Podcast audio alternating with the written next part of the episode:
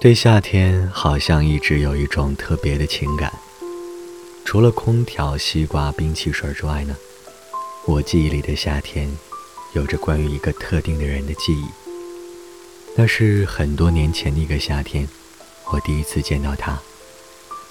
那天下了那个夏天最大的一场雨。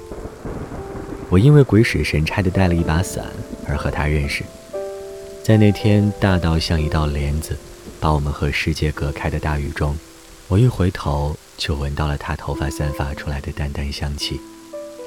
加了微信之后，我们越来越熟悉，却始终隔着不远不近的距离。后来临近毕业，我才将犹豫了四年的表白说出口，是意料之中的失败。他在微信上给我的最后一句话是：“谢谢你。”我和他之间曾有过爱情的可能吗？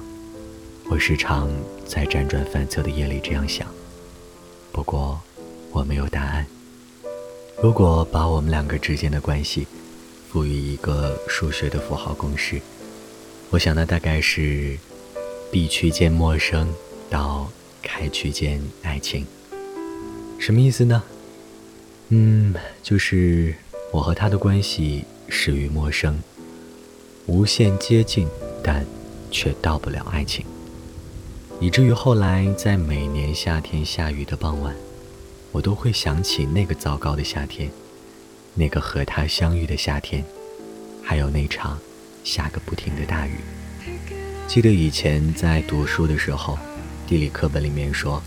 夏季的白天永远是一年四季中最长的，大概因为这样，我们做梦的时间变短了一点儿，留下的记忆也变得多了一些。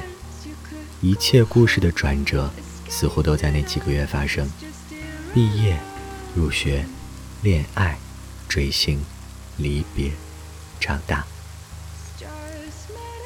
也许并不如意，但回忆起以前岁月的时候，最怀念的。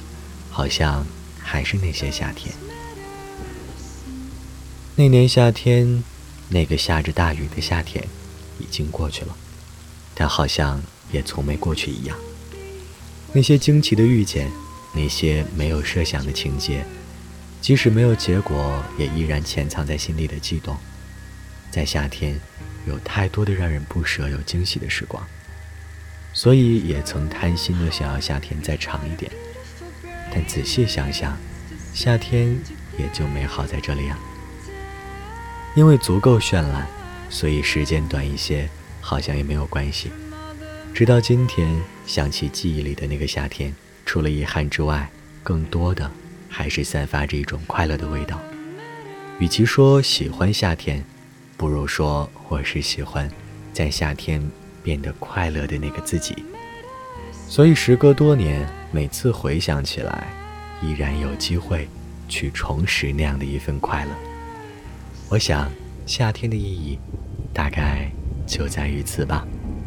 所以，夏天快乐。You could still be what